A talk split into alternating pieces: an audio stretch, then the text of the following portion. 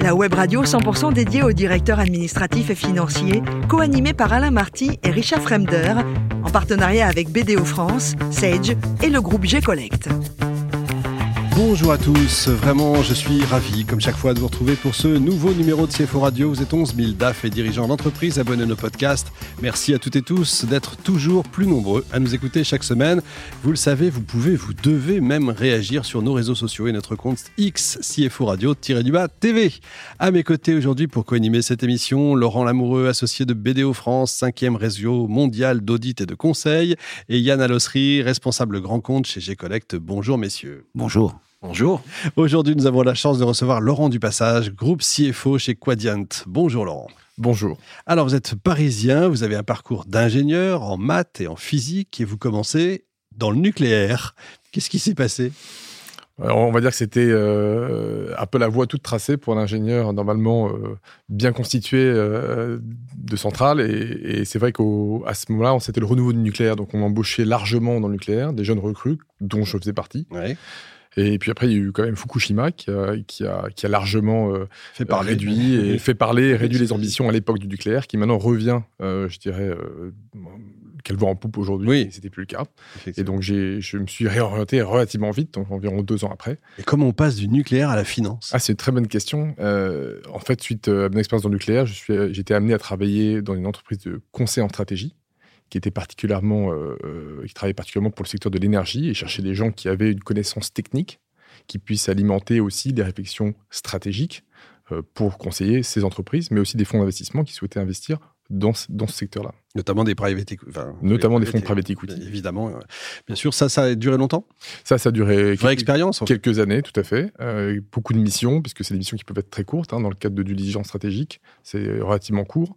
Euh, sur, un, sur un nombre de secteurs qui finalement s'est beaucoup élargi, au-delà de l'énergie, hein, mmh. et où j'ai appris largement, euh, on va dire, j'ai fait mes classes côté business, pas nécessairement financier, mais très business, euh, qui m'a amené euh, par la suite à, aller dans, vers d'autres horizons. Notamment chez Quadiant. Notamment chez Quadiant. Alors qu'est-ce que c'est Dites-nous un peu. Quadiant, c'est une très belle entreprise française euh, qui était connue sous le nom de Néopost auparavant, ah. qui a été créée, enfin qui était un spin-off d'Alcatel du début des années 90, qui a été introduit en bourse à la fin des années 90 et qui depuis, je dirais, 2008, se réinvente largement puisque son domaine de prédiction, c'était et c'est toujours, pour une grosse partie des machines à franchir, le courrier. Mhm. Et depuis le déclin euh, du courrier physique, il faut naturellement se réinventer. Et cela passe naturellement par les logiciels. Et dans ce cadre-là, euh, je suis intégré Quadian dans cette division logicielle de manière à venir diversifier, à travailler auprès de la stratégie de diversification logicielle de l'entreprise. Combien de salariés aujourd'hui? Un tout petit peu moins que 5000 5000 salariés dans le monde. Dans le monde, pas que en France, bien sûr. Pas que en France. Chiffre d'affaires? 1 milliard, 1 milliard 100. Oh. Pas mal. Laurent. Alors moi j'ai une question qui me passionne. On va aller au-delà du rôle de, DAF. Je, suis désolé, mais il l'attend depuis un moment en plus. Euh, voilà, j'ai lu votre actualité. Vous venez de signer un gros contrat avec Auchan. Euh, vous êtes en train de révolutionner la, livraison des, avec les, consignes à colis. Est-ce que vous pouvez nous, en parler un petit peu parce que c'est euh, assez passionnant. Tout à fait. Alors aujourd'hui, Quadiant, c'est près de 20 000 consignes à colis installées dans le monde, avec des, réseaux extrêmement denses, notamment au Japon, on est numéro un largement. On a densifié largement le nombre de lockers. Si vous allez euh, à Tokyo, vous verrez, il y a plus de 3000 lockers Quadiant dans les rues, donc c'est assez extraordinaire. On est en train de refaire la même chose en Angleterre. On, est, euh, on a environ 10 000 lockers en Amérique du Nord, donc c'est un, un, une vraie solution qui permet de simplifier le dernier kilomètre pour le transporteur, mais également pour le particulier, parce que ça permet aussi de faire des retours. Et à notre sens, et euh, notamment en ce moment où le coût de l'argent, est en train d'augmenter, il me semble raisonnable de penser que le dernier kilomètre doit être rationalisé, mm. et du point de vue économique et du point de vue écologique. Et la prochaine étape, c'est la livraison par drone. Qu'est-ce que c'est? Euh, euh, Très honnêtement, à mon avis, il faut déjà arriver à, déployer, à mon avis, ces lockers à grande échelle. On a des niveaux de maturité qui sont, qui sont extrêmement différents par pays. Quand on regarde en Asie, on a des pays qui sont extrêmement pénétrés par ces consignes automatiques à colis. En France, ce n'était pas le cas pour l'instant. On fait des, pas géants avec Auchan, on a un contrat exclusif, c'est environ 400 magasins qu'on va équiper d'ici la fin de l'année, qui vont permettre largement des emplacements premium et aux transporteurs de livrer des colis à des personnes qui passent par ces, points.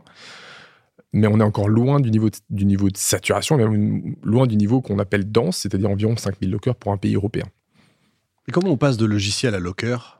Bah, le locker est quand même largement, euh, je dirais, euh, la machine à franchir du colis, pour être un peu, un peu rationnel. C'est-à-dire qu'on est en train de faire exactement ce qu'on fait dans les consignes à colis, ce qu'on a fait dans les années 90 avec les machines à franchir. On est en train de déployer un réseau dense qui va nous permettre, euh, à terme, d'avoir une base installée, forte, souscriptive et bien margée. C'est fort. Laurent? Alors la France est un pays qui est pas toujours très sécurisé, on respecte pas toujours tout. C'est vrai qu'au Japon, on voit dans la rue des distributeurs de boissons, de cigarettes. En France, ils ont une espérance de vie de 30 minutes si on les met en pleine rue. Est-ce que vous avez euh, aussi, pour la France, une notion de, périmètre sécurisé pour ces casiers? Alors, alors détrompez-vous, on a extrêmement peu de sinistres. Je crois que depuis qu'on est dans l'activité, depuis 2015, on n'a on pas eu de sinistres sur des lockers. On en a 19 000, on en a euh, environ 1000 en France. Et ces 1000 en France ont été déployés euh, dans les sept dernières années. Donc on a quand même un historique relativement important.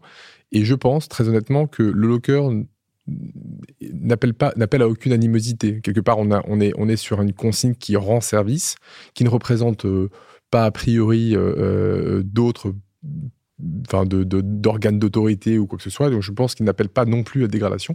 Et comme pas mal d'autres mobiliers urbains, en tant que tel, ne subit pas tellement de dégradation. Pour trouver un album photo, c'est peut-être euh, effectivement, on va pas aller le défoncer, c'est sûr. Évidemment, s'ils sont tous à Paris 7e, on comprend maintenant. Euh, ah, c'est pas le cas. On, en a beaucoup dans les gares, notamment. On peut imaginer ça aussi dans les immeubles? Absolument. Et c'est à peu près 40% de nos consignes sont celles dans les immeubles.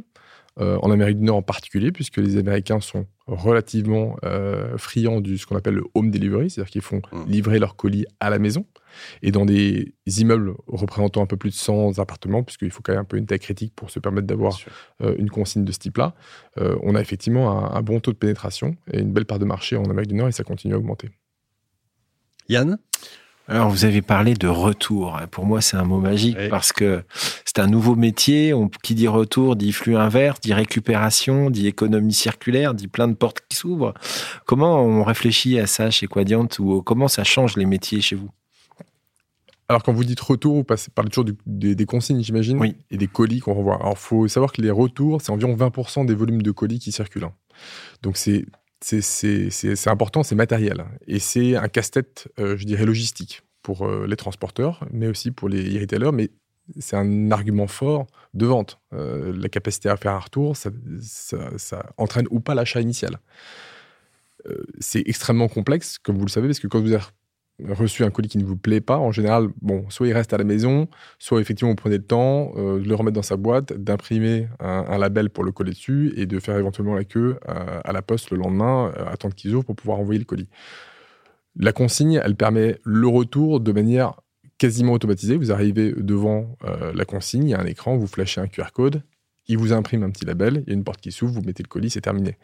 Et ça, ça se passe 24 heures sur 24, ça se passe 7 jours sur 7.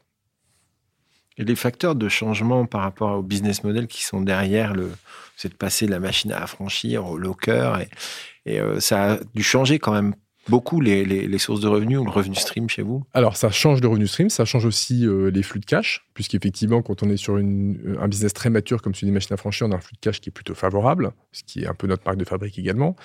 Alors que sur un marché naissant, on a nécessairement des capex qui sont importants, au moins au départ, et qui ne vont générer des flux euh, positifs que euh, dans un moyen terme euh, et des flux très largement positifs dans un plutôt long terme. Donc effectivement, il faut se réinventer, il faut un peu changer ses casquettes, il faut revenir sur de l'innovation, il faut adapter des équipes, puisque c'est des équipes qui, qui sont en partie partagées hein, dans l'approvisionnement, dans l'ingénierie, qui étaient auparavant sur des machines à franchir, qui travaillent maintenant sur des consignes. Et donc c'est ce savoir qu'on réutilise dans les, dans, dans, les, dans les consignes effectivement, c'est aussi, euh, moi je trouve, ce qui est passionnant dans l'entreprise, c'est cette euh, aventure de transformation. C'est comment est-ce qu'on adresse un marché de demain, sachant que le marché d'aujourd'hui devient mature. Est-ce que c'est la fin des concierges et des bureaux de poste?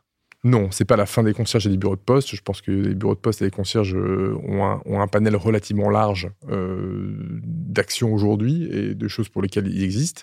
En revanche, je pense que les colis, avec les volumes qui ont énormément augmenté ces 20 dernières années, hein, c'est environ 10% de croissance par an tous les ans, sont devenus euh, une vraie tâche lourde et de stockage et d'organisation. Et, on vient nous accompagner euh, ces parties prenantes, notamment dans les immeubles où les concierges sont les premiers à venir nous, nous chercher. Oui, j'imagine effectivement. En tout cas, c'est des métiers qui vont évoluer. Bah, parce qu'aujourd'hui, beaucoup de petits commerçants se sont mis point relais de colis pour arrondir un peu leur. donc là, avec ça, on, leur enlève. Euh, alors, et alors, donc on a deux réponses à ça. La première, c'est que nous, on sait euh, leur proposer des, en fait, des, consignes à intégrer directement dans leur, euh, dans leur enseigne, ce qui leur permet de, de, se libérer de cette tâche qui peut être contraignante, puisque vous arrivez il y a un client qui arrive dans votre magasin, en fait, il n'est pas là pour vous acheter quelque chose, il est là pour retirer un colis qui a forcément un peu moins de valeur ajoutée pour le commerçant. Ça lui génère éventuellement un flux, mais ça peut être relativement contraignant. Donc, nous, on propose de l'automatiser. Ça, c'est la première réponse. Et la deuxième réponse, c'est que aujourd'hui, et ça fait partie de la raison pour laquelle la France, je pense, est un peu en retard sur ces consignes, c'est que les points de retrait, aujourd'hui en France, sont relativement nombreux c'est vrai, et ils ont été relativement, euh, euh, ils ont eu beaucoup de succès ces dernières années, ce qui a aussi freiné le déploiement de ces consignes il semble qu'il y ait quand même une limite, justement, avec euh, tous ces flux qui arrivent. Il va falloir gérer tous ces flux et les flux ne peuvent pas être exclusivement à la maison et ne peuvent pas être exclusivement en magasin. Il faut aussi qu'ils soient dans les consignes qui est la, manière la plus facile de scaler ce, ce, ce, delivery. On imagine qu'il y a des partenariats qui doivent se passer avec euh, tout ce qui peut s'ouvrir tard le soir, euh, les banques, les banques, j'allais dire non, les gares, les métros, etc. Absolument. Et c'est le cas. Nous, on a déjà 170 lockers dans les gares et des, et des, stations de métro. Hein c'est des enjeux importants. Mmh. Mais il ne faut pas oublier aussi toute la partie retail, c'est-à-dire qu'on a aussi des magasins qui, eux, vous prêtent ou vous louent éventuellement un espace au sol, mais profitent aussi de votre consigne pour pouvoir faire ce qu'on appelle le click and collect. Vous commandez en ligne, vous récupérez sur place, qui a été extrêmement, c'est beaucoup développé pendant le Covid, puisque ça permettait de faire des retraits sans contact, et qui aussi, euh, je trouve, euh, ça fait partie des barrières d'entrée de, de notre réseau, c'est-à-dire qu'on arrive à mettre autour de la table un fournisseur de solutions, un propriétaire foncier, et différentes parties prenantes, un transporteur euh, et un commerçant.